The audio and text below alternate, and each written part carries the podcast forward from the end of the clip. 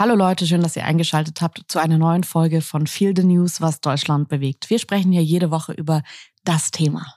Werbung. Sascha, ich würde gerne nochmal mit dir über Formbar sprechen.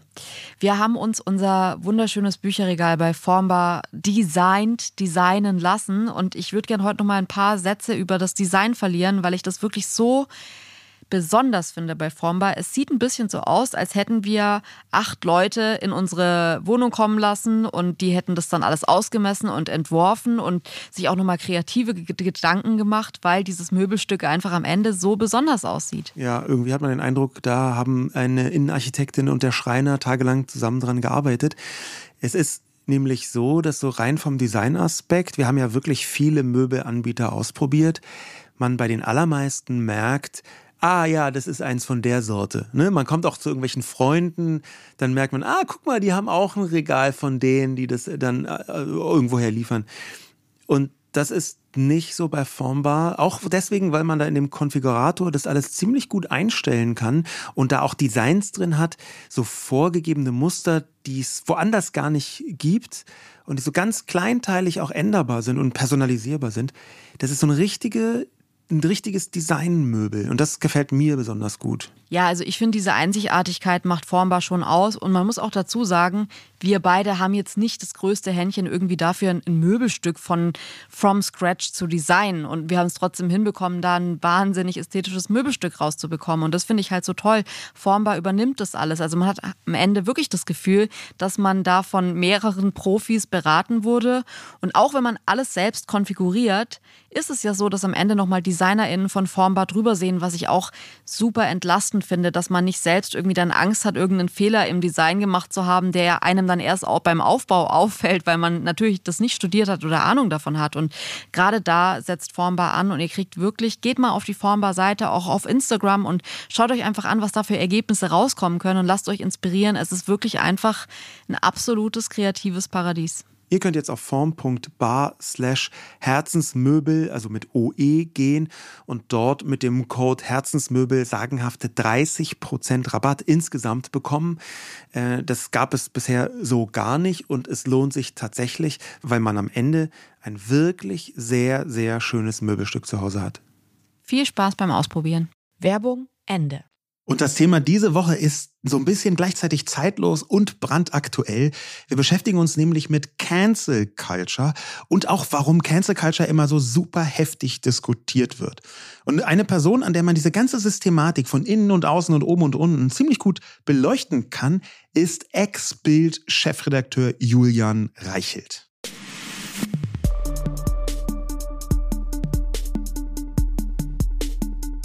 Ja, bevor wir jetzt gleich nochmal so ein bisschen einordnen, warum Julian Reichelt so extrem gut bei dem Thema passt, äh, finde ich, kann man auch nochmal kurz über Cancel Culture an sich sprechen, weil ich finde, es wird total oft verwendet, aber weiß man so richtig, was es bedeutet, was dahinter steckt, hinter diesem Begriff Cancel Culture. Es ist ja schon auch so ein bisschen selbsterklärend, aber die Definition dahinter ist tatsächlich, dass es ein politisches Schlagwort ist, ähm, mit dem meistens das systematische Bestreben zum sozialen Ausschluss von Personen oder Organisationen umschrieben wird. Also es geht darum, wirklich Leute auszugrenzen und zwar nicht nur für eine Sache oder in einem Bereich, mhm. sondern sozial auszugrenzen und zu sagen, du hast was falsch gemacht und deswegen möchten wir dich jetzt grundsätzlich canceln oder ausschließen? Ja, diese Definition, quasi die amtliche Wikipedia-Definition, die Jule gerade gesagt hat, die ist ja jetzt noch kein Grund, warum Julian Reichelt da mit reinlappt auf einmal. Aber wir haben uns gedacht, Cancel Culture ist zwar eine Art Kampfbegriff, äh, und zwar ein Kampfbegriff, der so äh, häufig gegen Linke verwendet worden ist, auch wenn sich das weiterentwickelt hat, wenn, wie wir noch sehen werden. Aber dahinter steht ja so ein Instrument Ausgrenzung dass also so eine systematische Ausgrenzung betrieben wird. Und da muss man sagen, war oder ist die Bild eigentlich und speziell auch mit Julian Reichelt, so kann man das formulieren, eine Art konservatives Cancel Culture Headquarter gewesen. Unter Julian Reichelt war Canceling von einzelnen Personen, also das Ausschließen, systematisch wegblocken, deren Stimmen unwichtig machen und die auch laut beschreien. Ähm, das war äh, da äh, zumindest relativ häufig der Fall. Und dann ist er gecancelt worden. Er hat also die Cancel Culture, Julian Reichelt hat die Cancel Culture von beiden Seiten kennengelernt, auch wenn er das vermutlich völlig anders sehen würde.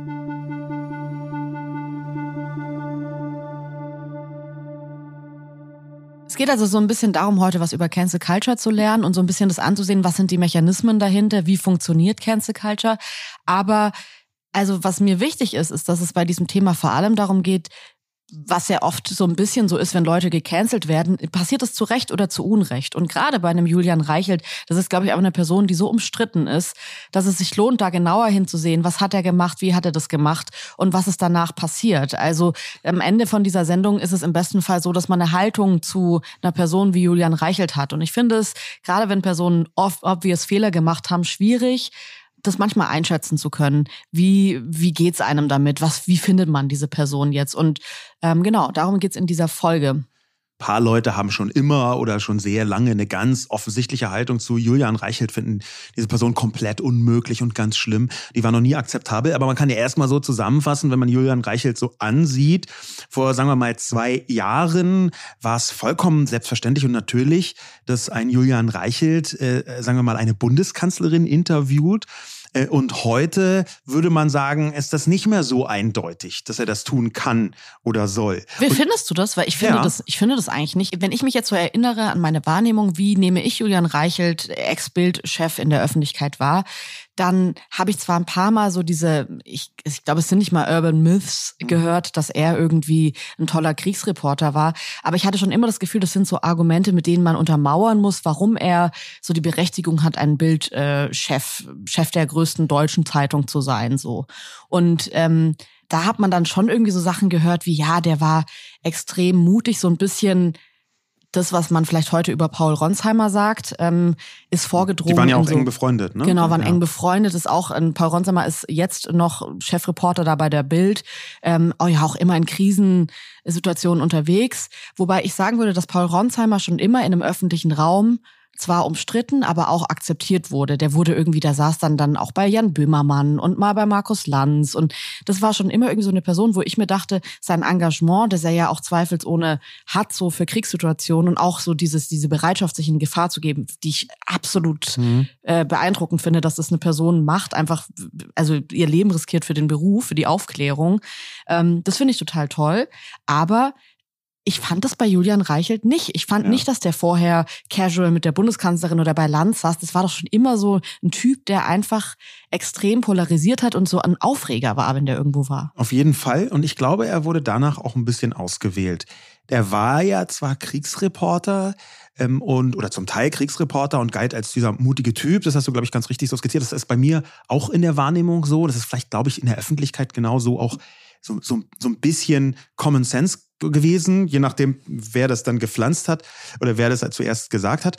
Aber okay, der war einfach Kriegsreporter, äh, war im Schützengraben und so ein bisschen schien es mir, als sei der auch im Schützengraben geblieben.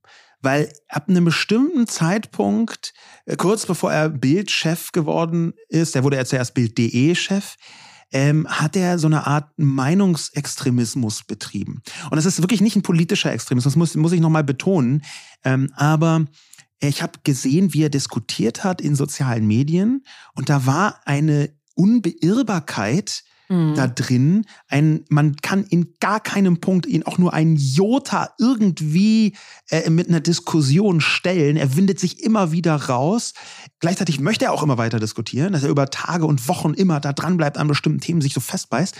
Und ich glaube, das ist so ein Punkt, das ist so dieses super schwarz-weiß gemalte, wenn du im Schützengraben gibst, gibt es halt nur Freund und Feind. Wenn du im Schützengraben bist, dann gibt es halt nur komplette Loyalität der Dude neben dir, dem musst du hundertprozentig vertrauen und da drüben ist der Feind, der ist äh, auf immer auch der Feind. Es gibt keine Sekunde, wo man denken könnte, ach, das sind ja eigentlich auch arme Menschen oder so, weil die erschießen dich sonst. Mm. Und diese Haltung, die hat er so ein bisschen, glaube ich, aus dem Schützengraben mitgebracht. Es, es würde sich zumindest decken mit dem, was ich in der Bild-Doku gesehen habe. Ich habe mir die damals reingezogen. Ähm, die müsste jetzt auch schon Warum so zwei Jahre. Also ehrlich gesagt, ich war ja nicht in den Büros von denen oder hatte irgendwas mit denen zu tun. Ich habe letztes Jahr den Axel Springer Preis gewonnen und habe da so zum ersten Mal so ein Einblick bekommen in so, wie das da aussieht, dieses Gebäude und so. Aber das ist ja trotzdem noch mal so ein bisschen abgegrenzt von der Bild. Und ähm, ich wollte es einfach mal sehen, wie ist der Ablauf so von so einem, von so einer Zeitung, die ja einfach schon viel gelesen, viel gekauft wird. Ich finde es immer interessant, sich die Mechanismen dahinter anzusehen. Und es ist ja eigentlich auch nicht nur eine Doku über die Zeitung, sondern eine Doku vor allem über Julian Reichelt. Du hast dich damals geweigert, du hast wirklich nach einer halben Stunde, und ich meine, ich krieg dich manchmal so zu Inhalten, ich sage jetzt mal, überzeugt. äh, bei diesem Inhalt war es so, dass du wirklich wütend geworden bist und gesagt hast, du willst es nicht sehen, du hast da keinen Bock drauf. Ja. Warum hast du das damals gesagt? Vielleicht muss ich so ein bisschen vorausschicken, dass ich schon immer eine vergleichsweise kritische Haltung der Bild-Zeitung äh, insbesondere gegenüber habe, aber auch Axel Springer so als ganze Konstruktion, aber schon sehr, sehr bezogen auf die Bild-Zeitung, weil ich in der Bild-Zeitung über viele Jahre eine publizistische Kraft des Schlechtermachens äh, mhm. gesehen habe. Ähm, ich muss aber dazu sagen, dass diese Haltung hat sich jetzt nicht grundlegend gewandelt. Ich halte die Bild-Zeitung immer noch für sehr schlimm bis schwierig in manchen Bereichen. Ich sehe aber auch, das ist, wenn man selber in der Medienlandschaft ist, ist es ganz bequem zu sagen, da vorne sitzen die bösen Schmuddelkinder und äh, das ist also so der, Worst Case, was Medien angeht und alle anderen machen vielleicht auch mal was falsch, aber sind eigentlich äh, ganz okay und ähm, das ist also, ich muss sagen, selber auch ein bisschen eine bequeme Haltung. Ähm, ich habe dann aber am Beispiel Julian Reichelt gemerkt, da ist so ein Vibe mit dabei, so eine Form von Selbstüberhöhung und Selbstinszenierung, und auch so eine Macht, wie die Bildzeitung und ihre Macht immer wieder diskutiert. Mhm ähm, wo ich sage, da gibt es auch Formen von Machtmissbrauch. Diese, der publizistische Machtmissbrauch. Und der, ich habe eine Zeit lang auch mit dem äh, Bildblog, der, der Bildzeitung kritisch mhm. aufgearbeitet hat, äh, äh zusammengearbeitet. Und die, die, diese, dieser Unwillen, dieser auch Widerwillen, der hat sich sehr fokussiert auf die äh, Personen an der Spitze. Und in dem Fall dann zum Beispiel Jürgen Reichelt. Ich verstehe das schon, aber ich finde ja jetzt ehrlich, um ehrlich zu sein, also ist ja nicht so, dass ich komplett unbild, äh, bildunkritisch bin und Julian Reichelt abfeiern und mir deswegen die Doku rein reingezogen habe, sondern ich finde, du hast manchmal so einen Widerwillen dann auch gegenüber Inhalten, wo ich mir denke, es wäre doch aber trotzdem wichtig, ich sage jetzt mal so, den Feind zu studieren oder zu Aber sehen. Das ist meine innere Cancel Culture. Ja, es ist ein bisschen wirklich. Und ja. das finde ich manchmal ein bisschen trotzig, weil ich mir denke, ist ja nicht so, dass danach jemand einen Vertrag hinlegt und sagt, wir müssen jetzt die Bild cool finden. Aber das mit anzusehen und zu sehen, äh, wie funktioniert es, wie sind da die Abläufe? Sieht man vielleicht sogar in den Abläufen in der Doku, dass da so gearbeitet wird, wie man das erwartet oder dann die Ergebnisse auch sieht. Und ich fand, das sah man da auch zum Teil schon. Mhm. Und das ist halt was, wo ich mir denke, da finde ich, bist du manchmal echt ein bisschen trotzig fast schon äh, und willst dann einfach so gar nichts damit zu tun haben. Und ich meine, wir werden darüber heute noch sprechen, weil es ist ja so ein bisschen innere Cancel Culture. Aber mir ging es in der Doku so, dass ich den Julian Reichelt, ähm, den ich von außen immer so ein bisschen über Vorurteile und so gehört habe, auch tatsächlich in der Doku so wahrgenommen habe. Wobei ich sagen muss, also der Doku wird ja auch vorgeworfen, ich glaube, es ist ja auch mit ein Grund, warum du dann auch gesagt hast, boah, es ist einfach Propaganda, Werbung mhm. für die Bild, mhm. äh, die man sich da reinzieht.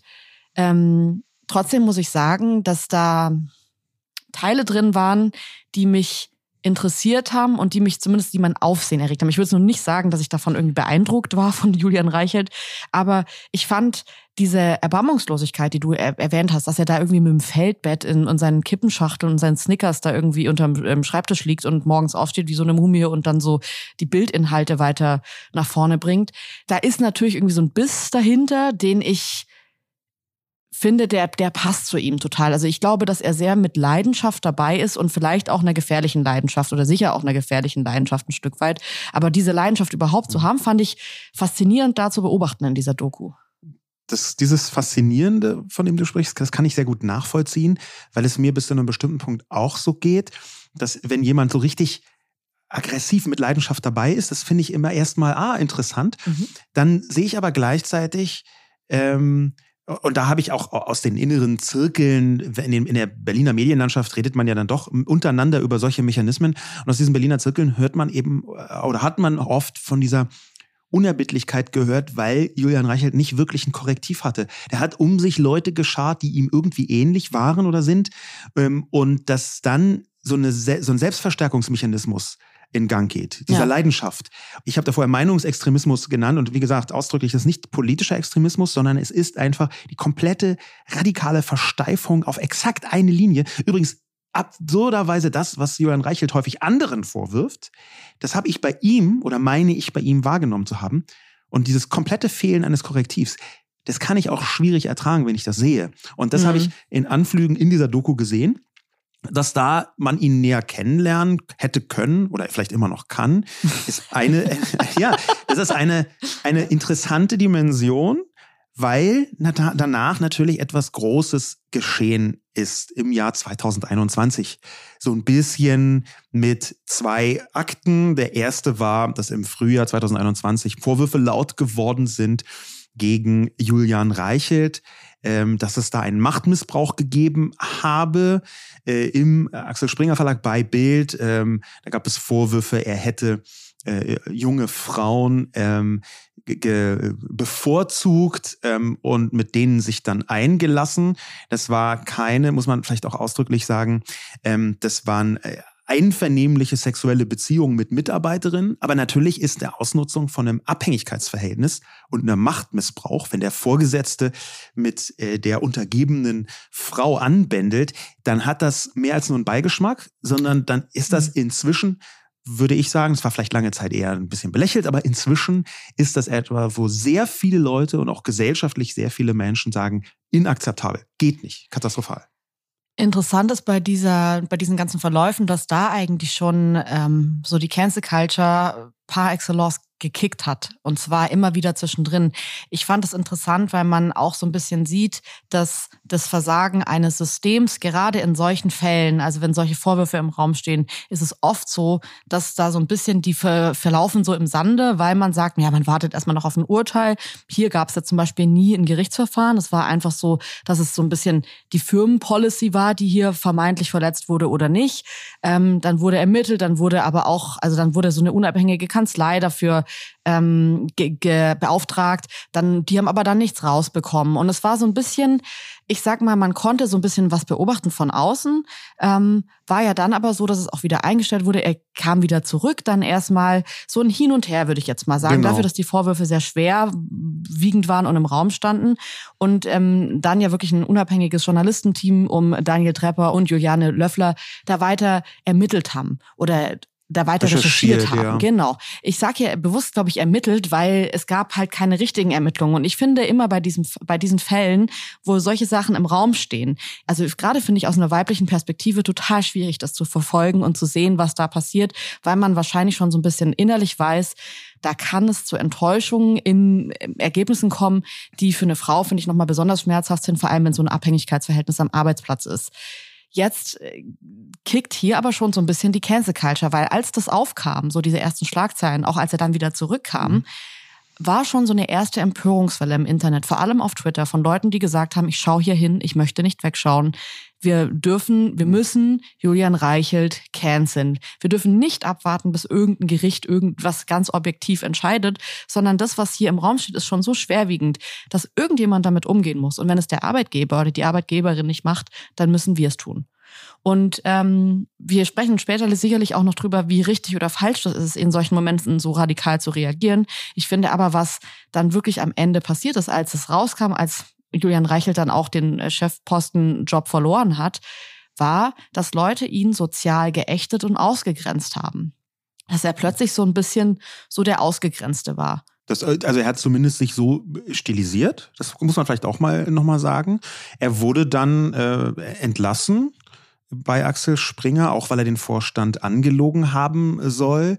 Ähm, was und wie dann im Detail dazu geführt hat, das ist sicherlich auch noch eine eigene umfangreiche Story. Aber die öffentliche Wahrnehmung hat ja gar nicht so oft dann mit den Details zu tun oder mit der Wahrheit dahinter, sondern mit der viel größeren Erzählung. Und die Erzählung, die jetzt da übrig geblieben ist, ist eine, die kann man ziemlich gut nachvollziehen, weil Julian Reichelt die selbst zu Protokoll gegeben hat.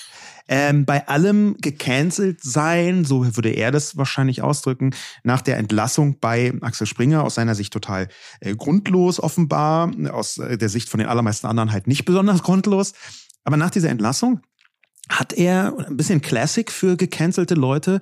Ein paar Monate später im Dezember 2021 ein großes Interview bei der Zeit gegeben. Und da wird relativ viel deutlich. Zum einen ist die, allein die Überschrift schon, ist wie eine eigene Netflix-Doku über Julian Reichelt und die Bild-Zeitung. Die Überschrift von diesem Interview in der Zeit heißt nämlich, Herr Reichelt, können Sie ohne Bild leben? Antwort, Bild war Julian Reichelt. Und äh, das ist natürlich, wow. das zeugt von so einem Selbstbewusstsein. Also das ist doch nicht mal Selbstbewusstsein, das ist schon Überhöhung. Ja. Und das, was glaube ich am besten diese Brücke zeigt, dieser Sturz von Julian Reichelt, ist ein Zitat aus diesem Artikel, was er selbst gegeben hat. Denn da steht drin, Julian Reichelt hat gesagt, ich glaube, dass es schwieriger geworden ist, Klarstellung gegen gewisse Stimmungen zu beziehen. Es geht manchen nicht mehr darum, hart zu argumentieren, es geht ihnen darum, Menschen zu canceln, aus der öffentlichen Wahrnehmung zu tilgen. Aber ich werde auf jeden Fall weitermachen. Zitat Ende. Speaking of auf jeden Fall weitermachen, ähm, creept Julian Reichelt jetzt immer wieder so ein bisschen zurück in die Öffentlichkeit. Es gab so mehrere Versuche, es gab auch mehrere Gerüchte, was wird jetzt kommen, was wird sein nächster Streich sein. Ich finde dafür, dass dann sehr viele so große äh, Theorien gesponnen wurden im Internet, was alles jetzt kommen wird, ob er seinen eigenen Fernsehsender aufmacht und so, ist es dann am Ende sind es irgendwie einige weirde Tweets, Interviews und ähm, Kommentare gewesen und ähm, ja auch ein bisschen seine, seine neue YouTube-Show. Also vielleicht könnte man sagen, das ist noch am ehesten irgendwie an einem Fernsehsender dran, aber ich würde sagen, es ist wirklich weit weg von einem Fernsehsender. und zwar Achtung, Reichelt, Ausrufezeichen. Ja, der macht seit einigen Monaten was auf YouTube. Der Julian Reichelt mit gemischtem Erfolg. Das ist auch äh, ziemlich interessant dass ein paar von den Shows irgendwie nur ein paar tausend Views haben und ein paar sind weit über hunderttausend Views, was bedeutet, die sind immer dann groß, wenn sie ein bestimmtes Thema treffen, was sich über die anderen sozialen Medien irgendwie so weiter fortpflanzt. Aber er hat dann Anfang Juli dieses Achtung Reichelt gelauncht und hat dazu auch ein Versprechen abgegeben, nie links, nie langweilig. Das finde ich schon wieder hat so einen, fast einen gewissen Witz, der da drin ist, weil da hätte man jetzt auch nicht gedacht, dass Julian Reichelt irgendwie in unmittelbarer Gefahr ist, irgendwie linke Meinungen zu äußern. Jetzt ich finde gut, dass er das nochmal gesagt ja, hat. Ja, ist also ganz gut, dass er es nochmal äh, gesagt hat, genau. Und nie langweilig, das hat natürlich so einen, so einen Unterton von, dieses, was du so creepy genannt hast, das hat ja das nie langweilige, das ist ja auch ein bisschen wie ein Verkehrsunfall, den man so beobachtet. Der ist ja auch nicht langweilig, um mehr so ein drastisches Bild zu zeichnen. Wobei, weißt du, was mich daran stört? Es ist so ein bisschen, für mich ist Julian Reichelt so ein Mensch gewordenes übers Stöckchen springen. Ja. Also ich finde, dieser Mann hält permanent irgendwelche Stöckchen und seien sie auch noch so klein hin. Und es gab wirklich viel davon in den letzten Monaten auf Twitter. Aber ich fand auch schon davor, ich fand auch schon die Bildzeitung hatte diese Handschrift von ihm total, die natürlich aus dieser Radikalität der Inhalte kam bei ihm, dass er, dass er da wirklich den Finger drauf hatte. So was kam, kommt raus und was kommt nicht raus.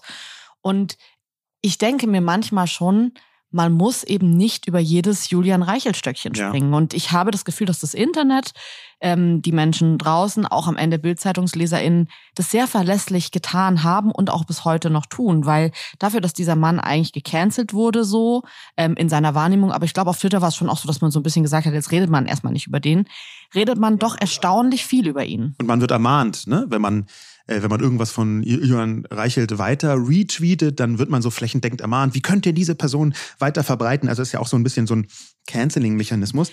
Äh, man sieht, wenn man da sich so ein bisschen mit beschäftigt hat, auch eine Art Vorbild von Julian Reichelt. Dadurch, dass er jetzt in seinem YouTube-Kanal wie in den sozialen Medien immer noch ein bisschen einen draufsetzt, ja, das sieht fast noch ein bisschen radikaler aus. Das ist noch ein bisschen überhöhter, noch ein bisschen weiter abgelöst von der Realität aus meiner Sicht jedenfalls. Sieht es ein bisschen aus, als würde Reichelt versuchen, eine Art deutscher Tucker Carlson zu werden. Und das ist der erfolgreichste Fox News Moderator und damit auch der erfolgreichste Fernsehmoderator in den Vereinigten Staaten. Und der ist jetzt gerade während der Trump-Zeit super extrem geworden, komplett von der Realität abgelöst. Das übers Stöckchen springen nochmal 1000 plus 100. Mhm. Der talkt auf eine Weise, die man beschreiben kann mit einem ziemlich interessanten Begriff, nämlich Kontrarianismus. Gibt's im Deutschen noch gar nicht so, das ist so ein amerikanischer Begriff. Und dieser Kontrarianismus ist eigentlich die Ideologie des Übers Stöckchen Springs. Wir sagen, man schaut sich immer an, was sagen da die bösen Linken dort draußen und sagt dann genau das Gegenteil. Und ein bisschen scheint es mir bei Julian Reichelt so, als würde er den deutschen Kontrarianismus äh, etablieren wollen.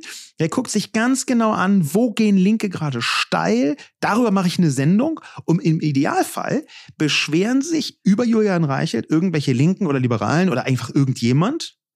Und darüber, dass sich dort beschwert wird, beschweren sich dann wieder konservative rechte Verschwörungstheoretiker oder welche Zielgruppen er auch immer im Moment hauptsächlich adressiert.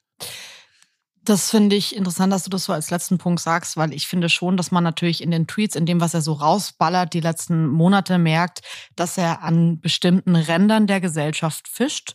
Und ähm, man kennt es ja so sonst von anderen Gruppierungen, dass die so, sag ich mal, den äußersten Rand abkeschern. Das finde ich bei ihm nicht. Ich finde es interessant zu sehen, wenn er so, wenn man sich so die Inhalte reinzieht von ihm, ähm, wo er so hingeht und welche Menschen er so vielleicht als gern potenzielles Publikum hätte. Und ich glaube, da ist es wichtig, sich einfach auch mal ein paar Sachen von ihm reinzuziehen, ähm, gerade weil es wahrscheinlich viele Leute gibt, die ihn äh, aus Gründen blockiert haben oder stumm geschaltet haben, was ich sehr, sehr gut verstehen kann.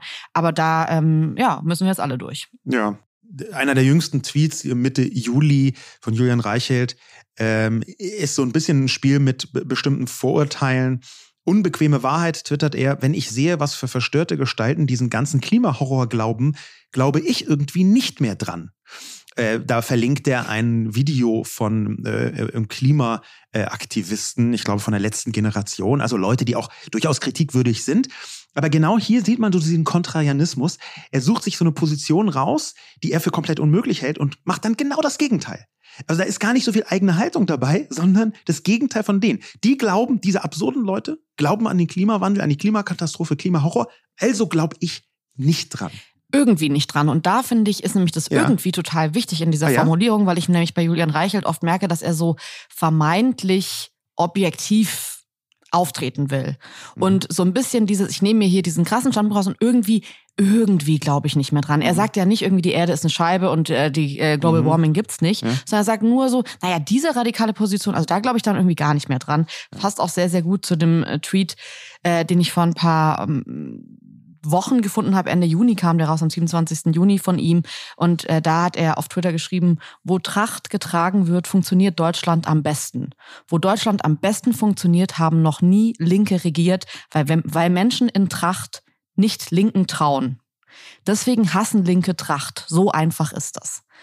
das ist, ist das also, ey, wie so sehr kann man sich auf Trachten einfahren, Bro? Aber das ja. ist natürlich so ein bisschen, ich finde, da steckt halt genau das drin. Er nimmt nicht den äußersten Rand. Mhm. Ähm, es ist so ein bisschen Menschen, die Trachten mögen, kann man jetzt sagen, oh, ja, weiß man schon, was das grundsätzlich für Menschen sind. Auch Menschen, die jetzt Linke, Linken so ein bisschen misstrauen. Es ist aber nicht der ganz rechte Rand. Er will nicht den rechten Rand haben, den äußersten rechten, sondern er möchte ja. nur nicht die Linken haben genau. erstmal. Genau. Er, er möchte eigentlich so CSU vor 25 Jahren. So genau. ein bisschen, ne? Das ist ja auch ein erkennbar Bayern-orientierter Tweet. Das ist das einzige Bundesland, wo die SPD oder die Grünen noch gar nicht mit an der Macht waren. Also muss er Bayern äh, meinen ähm, oder äh, Linkspartei und noch schlimmer. Ähm, Sachsen fiel mir noch ein, wo es weiß, kann ich jetzt im Detail nicht sagen, aber er meint sehr offensichtlich Bayern, auch wegen der Trachtsituation. Und die Richtung, die hier klar wird, ist, er trauert so ein bisschen so einem deutschen Konservatismus nach. Das ist, was da drin steckt, ist ja so ein bisschen so ein Donald Trump, zumindest vom Motto her, Make Germany Great Again, atmet dieser Tweet. Ähm, und er beschreibt ein Deutschland, wie er das vielleicht mal gerne gehabt hätte, wie es aber eigentlich auch nie war. Mhm. Ja, oder am 10. Juli twittert Julian Reichelt, ähm, Fridays for Future macht Kinder dumm und radikal, Eltern sollten das wissen. Und das ist auch wieder so, alle, er, er fischt jetzt hier für Leute, die an ihren Diesel so Fuck you Greta Aufkleber ranmachen. Ich glaube, er überschätzt die, die Größe dieser Gruppe komplett. Das glaube ich auch, dass und, er das richtig krass überschätzt sogar. Und ich glaube auch, dass ähm, in dieser Überschätzung auch so ein bisschen die Hoffnung liegt, dass eigentlich es eine schweigende Mehrheit gibt, die das doch alles ganz schlimm finden und die eigentlich nicht so, ähm, die, die, wollen äh, wieder ihren Diesel haben, die wollen wieder ihren Kohleofen haben oder was auch immer. Und ich finde, wenn du dann die YouTube-Klicks ansiehst, dann siehst du nämlich total, dass das nicht eintritt und dass es nur teilweise eintritt. Und ich glaube, dass er so ein bisschen denkt, er spricht da sehr vielen Menschen so aus dem Herzen. Und das glaube ich nicht. Das sieht man an diesen Zahlen. Er hat halt manchmal so, er hat sehr klare Standpunkte. Ähm, die hat er übrigens, finde ich, muss man hier auch mal erwähnen, finde ich, bei Themen, wo es richtig ist, klare Standpunkte zu haben. Zum Beispiel Antisemitismus ist ja schon seit Jahren sehr, sehr klar. Ähm, auch in der Weise, wie er keine Vergleiche zulässt, wie er äh, immer wieder klare Kante und Linie mhm. zieht. Und das finde ich unfassbar sympathisch an einem Menschen, wenn er so klare Standpunkte, klare Haltung bei einem, bei richtigen, wichtigen Themen hat.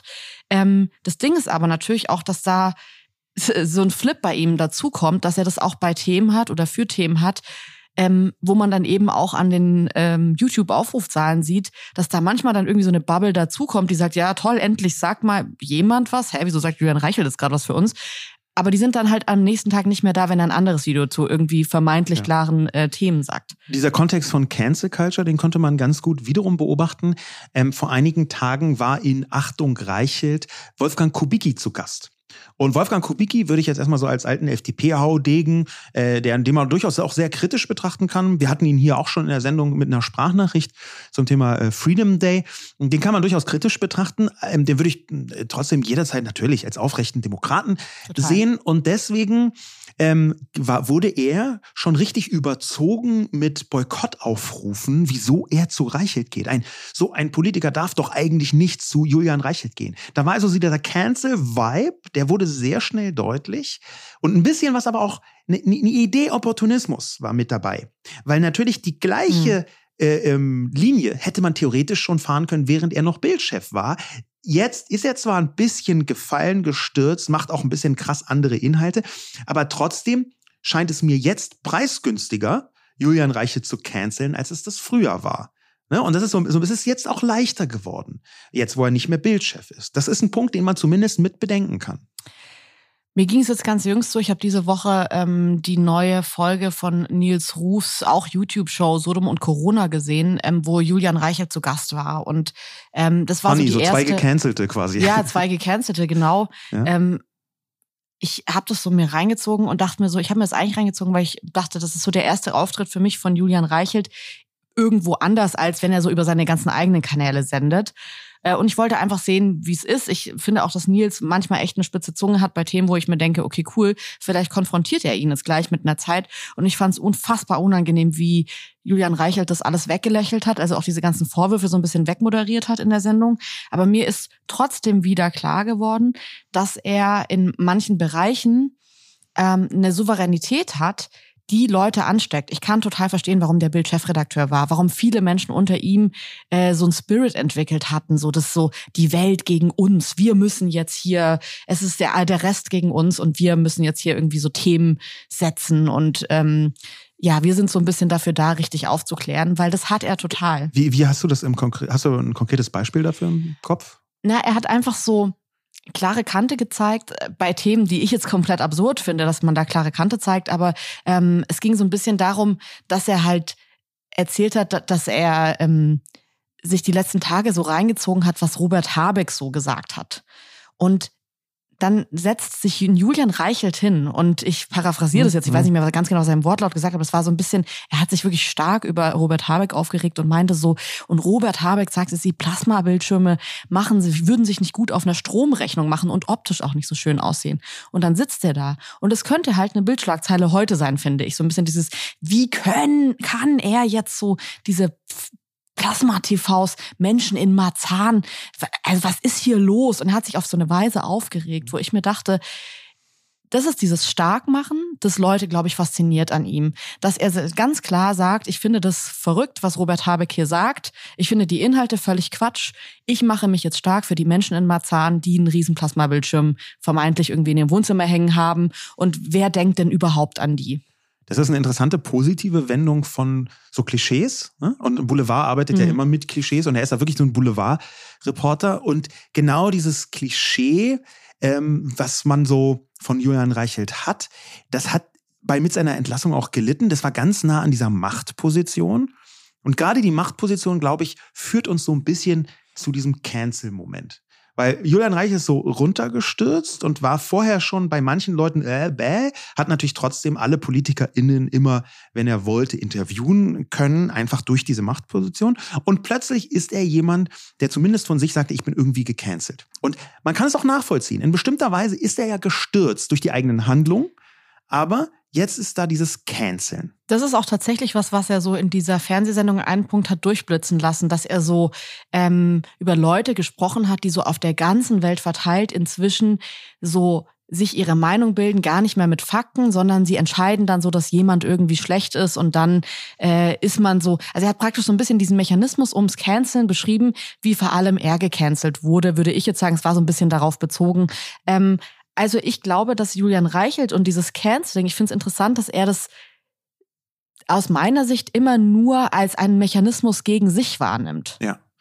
Und dass er das nicht merkt, dass er selber auch Canceling betrieben hat. Weil Lass uns mal diesen Mechanismus genau. einfach äh, genauer ansehen. Ja. Wo kommt das überhaupt her? So, wann, ist, wann kam das zum ersten Mal auf Cancel? Cancel Culture. Wenn man die historische Einordnung versucht zu recherchieren, dann kommt man auf ein Lied von Chick von 1981, Your Love is Cancelled. Ähm, damals sollte in diesem Lied irgendwie die gecancelte Fernsehshow und eine Liebesbeziehung verglichen werden. Und von dort ist es denn aus der afroamerikanischen Sprachkultur in ganz viele Alltagsbereiche so rein diffundiert. Es ist eigentlich auch wieder ganz spannend, dass Schwarze in Amerika schon so viele Worte, so ja, weltweit, haben wir auch Wokeness schon so. haben wir ähm, ja schon besprochen, die auch aus der schwarzen Alltagskultur kommt. Und genau in diesem Kontext kommt es dann ab 2014 auch im Rahmen von einer Fernsehsendung als Cancel Culture wieder. Nämlich bei Cancel Culture war es dann halt nicht mehr nur jemanden zu canceln, das war schon dann breit in die Sprache gebracht worden, ähm, sondern dann ist aus diesem einzelnen Moment, man cancelt eine Person, so eine richtige Systematik geworden. Und das war dann Cancel Culture und wirklich groß ist es dann so zwischen 2017 und 2019 geworden, eigentlich ab MeToo und den Folgen davon. Ja, man erinnert sich noch daran, dass es vor allem so ein Social-Media-Element von Cancel Culture hatte, und zwar durch diesen Hashtag MeToo, ähm, der dann rumging, der ja dann vor allem auch ähm, Weinstein so ein bisschen in den Mittelpunkt gestellt hat. Also den Täter wirklich so zum ich will jetzt nicht sagen, Abschuss freigegeben hat, aber so diese soziale Ausgrenzung, die wir am Anfang in der Definition drin hatten, ist dann tatsächlich äh, so in die Wirklichkeit äh, gezogen worden. Und zwar in dem Moment, in dem dann eben Weinstein gecancelt wurde und zwar wirklich so, dass man gesagt hat, man schaut die Filme nicht mehr, der darf nicht mehr wohin kommen, wenn irgendwie irgendwo ein Interview gegeben wurde, wenn irgendwas äh, vervielfältigt wurde, wo er dran beteiligt war, dann hat eine große Masse und das kommt, glaube ich, eben noch dazu. Es ist eben die Öffentlichkeit, es sind nicht ein paar mhm. Personen, die das entschieden haben oder die Opfer, sondern es sind mehr Leute, die sich solidarisieren. Die stellen sich hin und sagen, dieser Mensch wird boykottiert und zwar alles, was er getan und gemacht hat. Ja, und dahinter steht natürlich eigentlich ein uralter Mechanismus. Ja, Ausgrenzung ist eine ganz alte gesellschaftliche Angelegenheit. Äh, wenn man so eines der ältesten Mechanismen mal betrachten möchte, war es natürlich die Exkommunikation der katholischen Kirche. Ja, also Exkommunikation ist eigentlich Cancel Culture seit 2000 Was bedeutet ja? Exkommunikation? Das musst du nochmal für die Churchies unter uns erklären. Ja, die Non-Churchies. Exkommunikation ist, wenn man aus der Kirche ausgeschlossen wird, weil man so böse war. Ähm, und äh, heute würde ich sagen, ist das jetzt nicht mehr so ein Riesendrama. In manchen Ländern vielleicht schon. Ähm, aber es gab Zeiten, in denen das auch einen gesellschaftlichen Ausschluss bedeutet hat, dass man nicht mehr in die Städte reingekommen ist, ähm, dass man den Schutz gewissermaßen von, äh, der, von den jeweiligen Herrschenden verloren hat und so weiter und so fort. Also Ausgrenzung als super alter und wichtiger gesellschaftlicher Mechanismus. Ich glaube, es ist wichtig zu sagen, das ist nicht nur immer schlecht gewesen und böse, auch wenn jetzt die katholische Kirche nicht so das Herz des Fortschritts ist. Trotzdem Ausgrenzung, das für bestimmte Dinge, auch wenn die vielleicht nicht zu Gerichtsverfahren führen. Für bestimmte Dinge kann man ausgeschlossen werden aus einer sozialen Gruppe. Das ist auch eine Form von sozialem Druck. Und gleichzeitig wurde diese Ausgrenzung auch schon immer missbraucht. Trotzdem würde ich sagen, eine bestimmte Form von Ausgrenzung, und wir können gerne diskutieren, was, wo, wie, ist ein Teil von gesellschaftlicher Verantwortung. Und wenn du die nicht wahrnimmst, ey, dann bist du echt nicht mehr Teil von der Gemeinschaft. Also ich finde das irgendwie schwierig, wenn man jetzt so klassisch, ich sage es mal, an die äh, räumliche Ausgrenzung, so ans Gefängnis denkt, dann denke ich mir heute immer so, ist es wirklich ein Element ähm, in der Gesellschaft, wo man sagen kann, das bringt TäterInnen potenzielle nicht mehr dazu, Dinge zu tun. Und ich weiß, da gibt es jetzt mehrere Theorien dahinter, aber ich finde halt, dass Ausgrenzung so viel Leid und Schmerz verursacht, dass ich immer nicht ganz sicher bin, ob es ein Mechanismus ist, den man wirklich anwenden sollte auf Fehler und Fehlverhalten. Und ich verstehe schon, teilweise gibt es, berührt Bereiche, wo man sagen kann, naja gut, hier geht's aber nicht um Recht, hier geht's um Gerechtigkeit, hier geht's um richtig und falsch. Und es gibt viele, sag ich jetzt mal, Themen im Alltag, die ähm, haben nichts mit Recht zu tun. Da ist es nicht irgendwie jemand hat sich nicht in illegalen Bereich begeben, sondern der hat einfach oder die hat einfach was gemacht, was nicht gerecht war. Äh, vor allem in Amerika gibt es total viele Fälle, wo es dann irgendwie außergerichtliche Einigungen trippt, gibt und trotzdem haben die Personen, die sich für eine außergerichtliche Einigung äh, zusammengefunden haben, ja das gemacht, wohin sie dann irgendwie ihr Geld überweisen. Und das muss ich schon sagen, ich, ich verstehe diesen Mechanismus und ich, ich glaube auch, dass man nicht pauschal sagen kann, Ausgrenzung ist ein Element, das überhaupt nicht funktioniert. Ich muss dir aber schon sagen, dass es mich nervt, dass es oft als so ein richtiger Weg dargestellt wird. Ich finde, gerade wenn man mal irgendwie selbst unter Ausgrenzung sozial gelitten hat, dann finde ich, ist es irgendwie leicht dahergesagt zu sagen, dass Ausgrenzung eine gute Sache ist. Nee, ich würde ja nicht sagen, dass es eine gute Sache ist, weil mhm. das ist vielleicht genau der Moment zu sagen, dass äh, Ausgrenzung ganz viele verschiedene Formen hat. Manche super toxisch, gemein, fies, hinterhältig, bösartig und manche schon auch wichtig als sozialer Druck. Und ich glaube, dass das ganz stark damit zusammenhängt, in was für einer Gesellschaft lebt man eigentlich? Und wenn man in mhm. einer super autoritären Gesellschaft oder Gemeinschaft lebt, ja, also Ausgrenzung gibt es ja auch in ganz kleinen Gemeinschaften, irgendwie ich frage mich, irgendwelche Sekten oder so, da kann man auch ausgegrenzt ja. werden, kleine soziale Gruppen ähm, oder in, in früheren Zeugen Zeiten. Jehovas Religion heute auch noch, es auf, ist extrem, arbeitet extrem mit Ausgrenzung. Auf jeden Fall, also alle so ganz strikte soziale Gruppen arbeiten mit Ausgrenzung und du wirst da nicht mehr anerkannt bei den einzigen, die dich sowieso anerkennen. Aber je autoritärer und rigider und hierarchischer die Gesellschaft ist, desto mehr, würde ich sagen, kann Ausgrenzung zu was ganz Schlimmem werden. Aber wenn wir eine freiere, offene, liberalere Gesellschaft haben, dann verwandelt sich Ausgrenzung vielleicht auch in ein Mittel, irgendwie Leuten Verantwortung zu geben, Leute ähm, zu, zu, auch zu einem gewissen Verhalten zu motivieren. Es geht ja nicht nur um die Person, die ausgegrenzt wird. Da können wir uns gerne darüber unterhalten, dass das vielleicht nicht die geilste Resozialisierung ist, wenn man Leute komplett aus, äh, ausgrenzt es geht ja auch ein bisschen um so eine Art negative Vorbildfunktion, dass Leute denken, mhm. oh shit, das, was der Sozialer gemacht Preis. Ja. ja, was der gemacht hat, mache ich lieber nicht, weil sonst kriege ich richtig Ärger und werde ausgegrenzt. Und ich möchte bloß, ich bin durchaus auch kritisch gegenüber einer Cancel Culture. Ich möchte das bloß nicht so komplett im Klosett runterspielen und sagen, ist alles doof. Du hast gerade die historische Herleitung dieses Begriffs Cancel Culture erklärt. Wenn man jetzt heute so in die Gesellschaft sieht, merkt man aber auch, dass Cancel Culture inzwischen auch ganz anders verwendet wird. Und mir ist das aufgefallen, als das ähm, letzte, glaube ich, war das Flair-Album rauskam und er hat es zusammen mit Bass Sultan Hengst und er hat es Cancel Culture Nightmare genannt. und ich verstehe das so, auch von den Texten, ähm, die ich da gehört habe, dass Flair eben sagt, okay, ich bin der Albtraum für die Cancel Culture, für die Menschen, weil ich, ich glaube, für ihn ist die Cancel Culture die Personengruppe, die cancelt. Ja. Und für die bin ich der absolute Albtraum, weil hört euch einen Track von mir an und da steckt für mich drin eine Angst, die RapperInnen in den letzten Jahren immer mehr hatten, so. Und zwar, dass sie gecancelt werden, dass sie Texte haben, die ja auch absolut cancelwürdig sind, weil sie menschenfeindlich sind, homophob.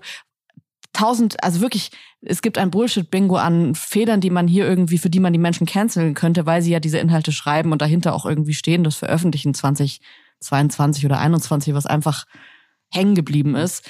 Aber dem zuvorzukommen und zu sagen, ich bin der Cancel Culture Nightmare, ich sehe, was ihr denken könntet und sprecht es schon vorher aus, zeigt für mich, dass es eine Neuinterpretation gibt.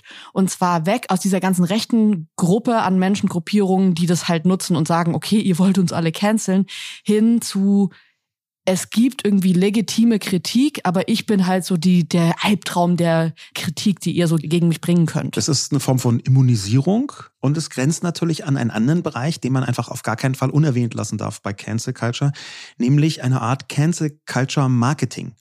Also das ist tatsächlich inzwischen so, dass ganz viele Leute, die, äh, über die aufgeschrien wird, äh, ob jetzt in irgendwelchen Zeitungsartikeln oder in sozialen Medien, ist jetzt auch egal, über die aufgeschrien wird, oh, hier wird X und Y und Z gecancelt, dass die danach einen ganzen Interview-Marathon machen, dass die danach in allen Talkshows sind, äh, immer zu diesem Thema, warum sie gecancelt worden sind. Ähm, und dass dann natürlich auch noch obendrauf, weil es so eine Trotzbewegung gibt, die Bücher von den Leuten in die Bestsellerlisten kommen. Ein Beispiel, gar nicht so lange her, war da die Kabarettistin Lisa Eckhardt, die aus meiner Sicht wirklich so hardcore antisemitische Scherze gemacht hat. Wo man ja auch echt sagen muss, ich habe am Anfang auch kurz überlegt, es gibt ja manchmal Leute, die einfach so unbeholfen in der Öffentlichkeit sind. Aber bei Lisa Eckhardt, wenn man das beobachtet hat, wenn man ihre Inhalte so die letzten Jahre beobachtet hat, dann war das schon sehr berechnet, was da so passiert. Das war das also, Julian Reichelt-Stöckchen auf jeden genau. Fall, aber in Kabarettform. Die wurde dann gecancelt, in Anführungszeichen, weil ein Auftritt von ihr abgesagt worden ist. Ähm, Im Nachhinein war das alles ein bisschen shady. Ich möchte gar nicht in Details einsteigen, aber die Folge davon war, dass ihr Buch in die Bestsellerliste gekommen ist. Und diese Trotzreaktion, die ist eben auch interessant. Wenn man sagt, ich werde gecancelt, dann ist das für eine bestimmte Klientel dort draußen ein Grund, Kontrarianismus klafft hier wieder rein. Ein Grund, sofort dieses Buch zu kaufen. Hier wird jemand gecancelt. Um Gottes Willen, das darf nicht sein. Wir müssen uns gegen die, gegen Voko Haram wehren, gegen die bösen Leute, die uns ähm, in, in den Orkus zurückstößen wollen. Und wir kaufen jetzt dieser Eckarts Buch 137 Mal gegen die bösen sieben Twitterer, die dagegen ja. protestiert haben. Wenn wir jetzt zurückkommen zu Julian Reichelt und nach dem, was wir jetzt auch so über Canceln wissen, frage ich mich aber trotzdem, und das habe ich mich auch gefragt, als ich ihn bei dem Auftritt von Nils Ruf gesehen habe, der das übrigens auch so ein bisschen als Legitimation, ihn einzuladen, besprochen hat und gesagt hat, hey, ich möchte hier einfach verschiedene Meinungen abbilden und auch Mindermeinungen abbilden. Und wieso bei Markus Lanz äh, ist es auch so, dass Leute irgendwie kommen, die AfD-Abgeordnete hat er, glaube ich, als Beispiel genannt, also umstrittene Menschen in der Öffentlichkeit. Und danach sagen die Leute auch nicht, wir boykottieren jetzt Markus Lanz, weil der hat irgendwie Leuten eine Plattform gegeben, die eigentlich nichts sagen dürfen, weil die gecancelt wurden. Ähm, und er hat es so als Legitimation genannt, warum er, er hat neulich schon eine Frau da gehabt, die wirklich mehr als umstritten ist, super berechtigt umstritten ist. Und jetzt Julian Reichelt wieder eine Person, wo man sagen müsste, ey, der ist gecancelt und es gibt einen Grund dafür und what the fuck. Also wieso gibst du solchen Menschen die ganze Zeit eine Bühne? Und trotzdem geht es mir so, ich konsumiere das, ich sehe mir das an. Und was ich mich frage bei uns beiden, mhm. ist schon, ich weiß, hätte ich abends gesagt, hey, ich habe hier ein YouTube-Video, mir ist 20.15 Uhr, äh, willst du dir nicht mit mir statt unserer Serie, die wir jetzt gerade sehen, äh, lieber Julian Reichelt bei Nils Ruf reinziehen? Dann hättest du Doppel-Nein gegeben. Und zwar ja. so klar, dass ich dich gar nicht gefragt hätte. Und ich glaube, dass du von uns beiden viel radikaler bist, was so inneres Canceln angeht. Und ich weiß gar nicht, ob es inneres Canceln ist, aber du brauchst dann nicht nochmal irgendwie dreimal Julian Reichelt-Interviews, um zu checken, dass der genauso ist, wie du das dir schon im Kopf hast. Habe ich das Gefühl. Und mir geht's aber dann so, ich denk dann, naja, vielleicht bin ich dem ja was schuldig. Also im Sinne von, ja, der hat jetzt voll viel Mist gemacht, aber muss ich mich immer wieder neu überzeugen davon, dass der ein schlechter Mensch ist? Habe ich nicht die Verantwortung, das immer wieder zu refreshen und nicht meine Meinung aufgrund eines Verhaltens, und ich finde trotzdem, dass man ihn total für dieses Verhalten canceln kann, habe ich auch für mich innerlich. Trotzdem brauche ich so eine Reversicherung, dass die Cancelung immer wieder passieren darf bei mir. Ähm, und ich frage mich. Warum? Also, warum hast du das Gefühl, einer Person wie Julian Reichelt irgendwas schuldig zu sein an Aufmerksamkeit. Es geht nicht um Julian Reichelt, sondern ich habe das Gefühl, ich bin mir schuldig, wenn ich Menschen scheiße finde, das immer wieder zu refreshen, warum ich die scheiße finde. Und damit fuck ich mich nicht ab, sondern mir geht's darum zu sagen, das ist so eine krasse Meinung, das ist für mich das krasseste Urteil, das man über einen Menschen fällen kann, zu sagen, ich konsumiere dich nicht mehr, ich cancel dich, dass ich wie so eine Art Software-Update von der Cancelung immer wieder mir auf die Festplatte spiele, ja. indem ich mal so ein Interview sehe. Ist ja jetzt nicht so, dass ich sage, ich mache den Julian Reichelt Fanclub auf und konsumiere immer wieder Interviews von ihm. Aber ich sag mal so, einmal im Jahr brauche ich das, dass ich sehe, hat er sich irgendwo entschuldigt für das, was er gemacht hat? Wie steht er zu den Vorwürfen, die er jetzt hat? Hat er da Therapie gemacht? Was weiß ich? Ich will einfach wissen, wie geht er mit seinen Fehlern um und so ein bisschen evil Menschen zu beobachten und das die evil zu finden und das immer wieder neu zu refreshen. Ich brauche das für meinen Seelenheil, weil ich nicht so oft Menschen cancele und das grundsätzlich schon fragwürdig finde und deswegen brauche ich immer wieder dieses Software-Update. Mhm. Wieso hast du das nicht?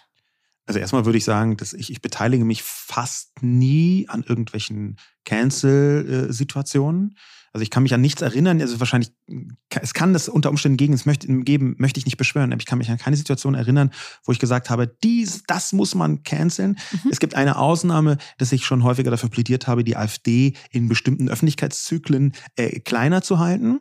Ja, aber ich habe auch zum Beispiel nicht gesagt, auf keinen Fall mehr in Talkshows einladen, ähm, weil ich das auch noch viel differenzierter sehe.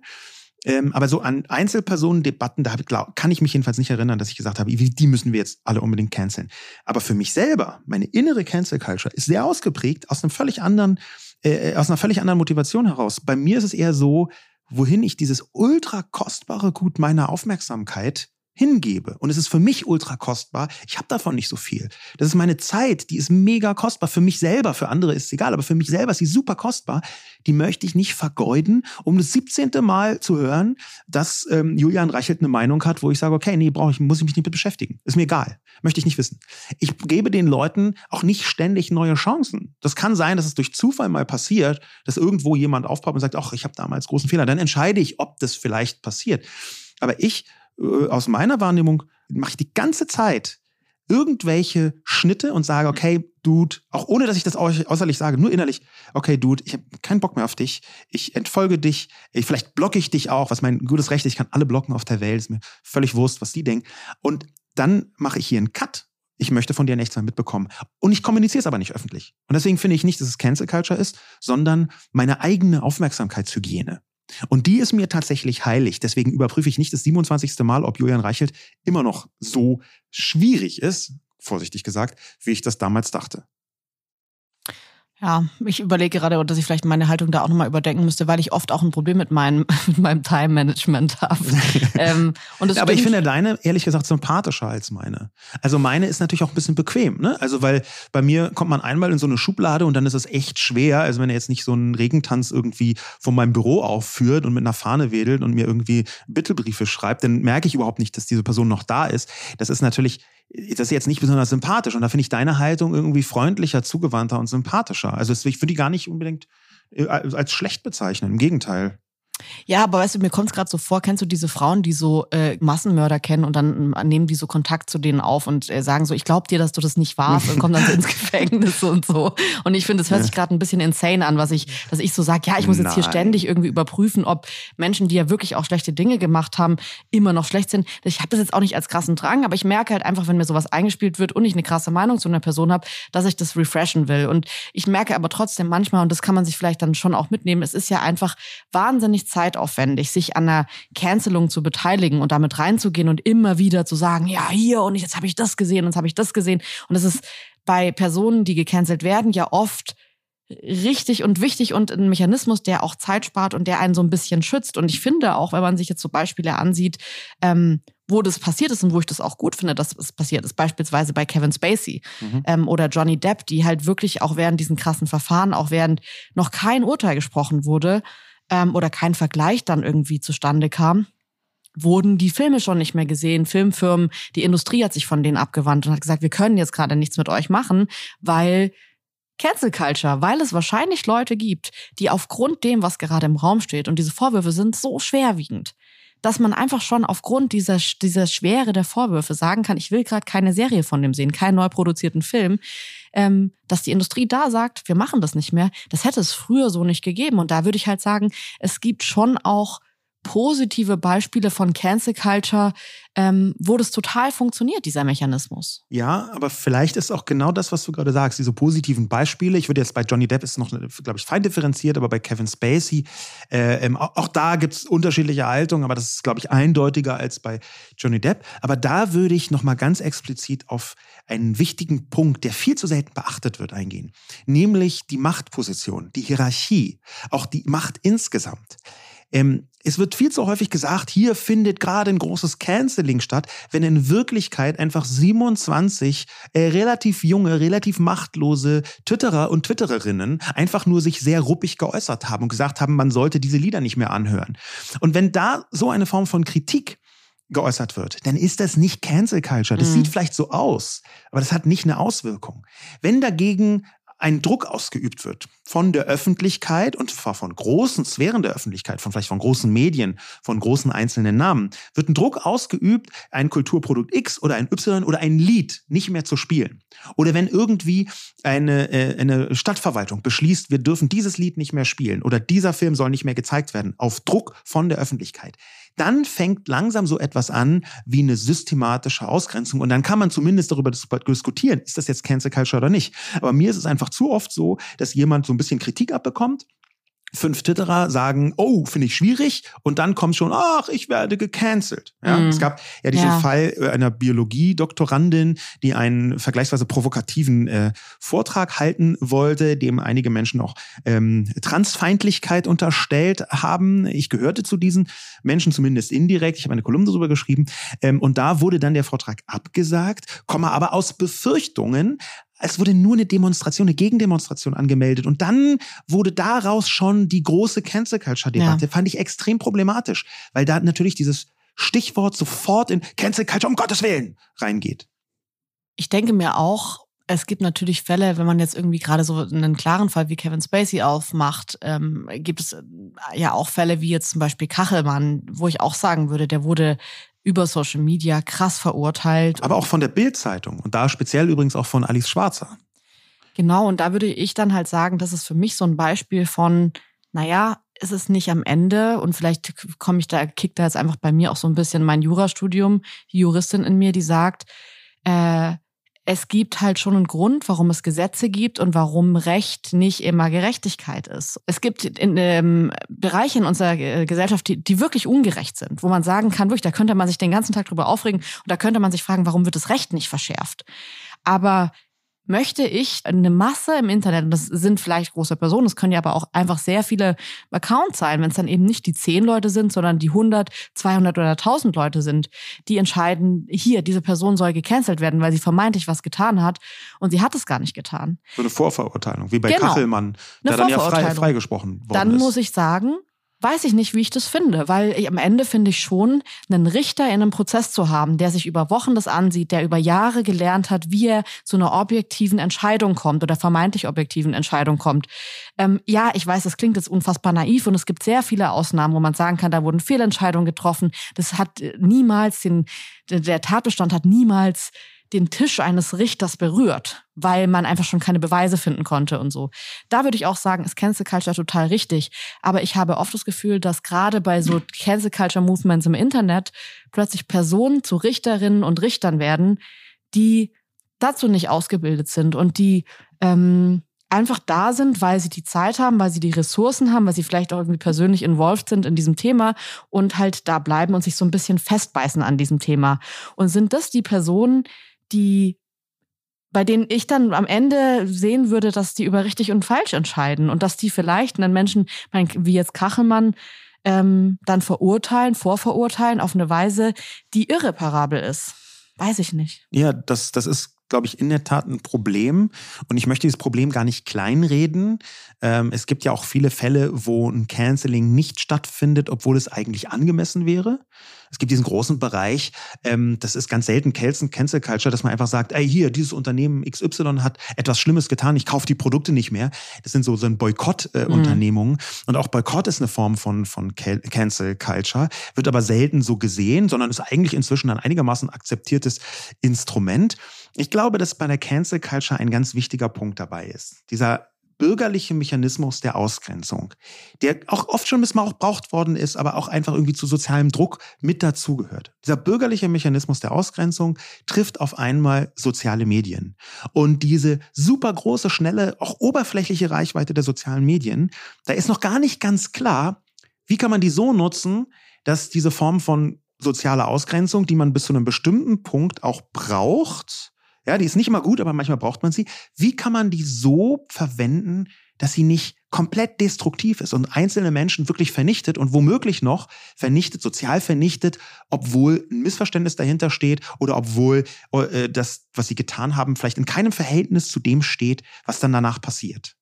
Abschließend ist es mir, glaube ich, wichtig, nochmal so ein Resümee zu ziehen, gerade das auch, ähm, dieses große Thema in Zusammenhang mit Julian Reichel zu bringen, ähm, weil ich finde, dass man an diesem Fall sehr gut sieht. Also für die Vorwürfe, die da im Raum standen, die ja niemals in einem deutschen Gericht geklärt werden oder geklärt wurden, ähm, muss ich schon sagen, wenn ich eine Frau wäre, die unter dem, was ihnen da vorgeworfen wird, gelitten hätte, dann hätte mir diese vermeintliche Cancel Culture, diese Ausgrenzung, die stattfand bei Julian Reichelt, eine Genugtuung gegeben, die ich sonst gar nicht bekommen hätte, weil es sonst einfach nicht irgendwo besprochen worden wäre. Und da finde ich schon als Frau, als Mensch, der immer wieder ähm, solche Geschichten mitbekommt und mitbekommt, wie das auch verschwiegen wird einfach und wie das tatsächlich einfach nicht stattfindet und nicht die Bühne bekommt, die es bekommen sollte.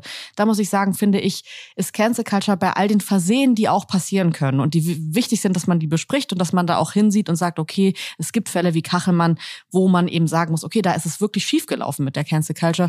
Grundsätzlich würde ich aber sagen, kommt es so vielen Menschen zugute, die sonst nicht gesehen würden, dass ich sagen würde, dass Cancel Culture wichtig ist und dass sie vor allem gerade im Hinblick auf Personen wie Julian Reichelt wichtig ist, dass da die Ausgrenzung für mich ein Element hat, das hilfreich ist. Und zwar so hilfreich, dass ich hoffe, dass mehr Menschen sehen, das, was du vorhin gesagt hast, ich darf so nicht mehr sein, weil es einfach sozial geächtet wird. Der soziale Preis ist viel, viel höher dadurch, dass dieser Mechanismus stattfindet.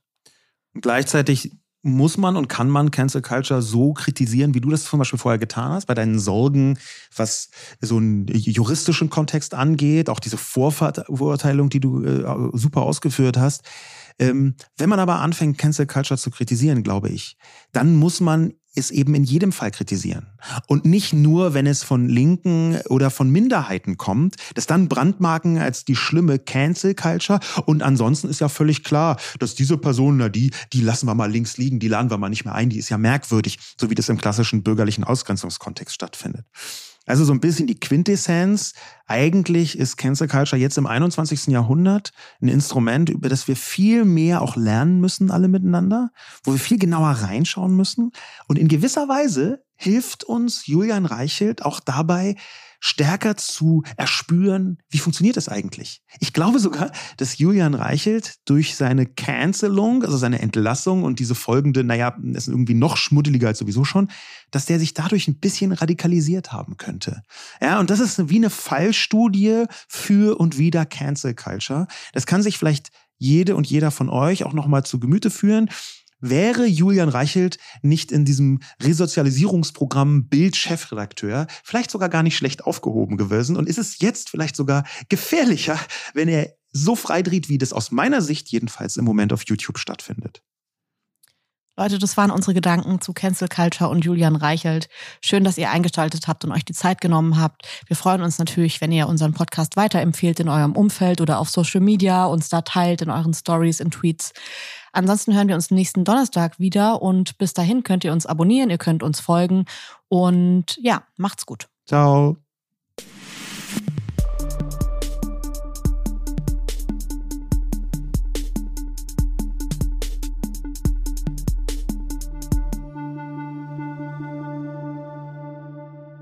Dieser Podcast wird produziert von Podstars bei OMR.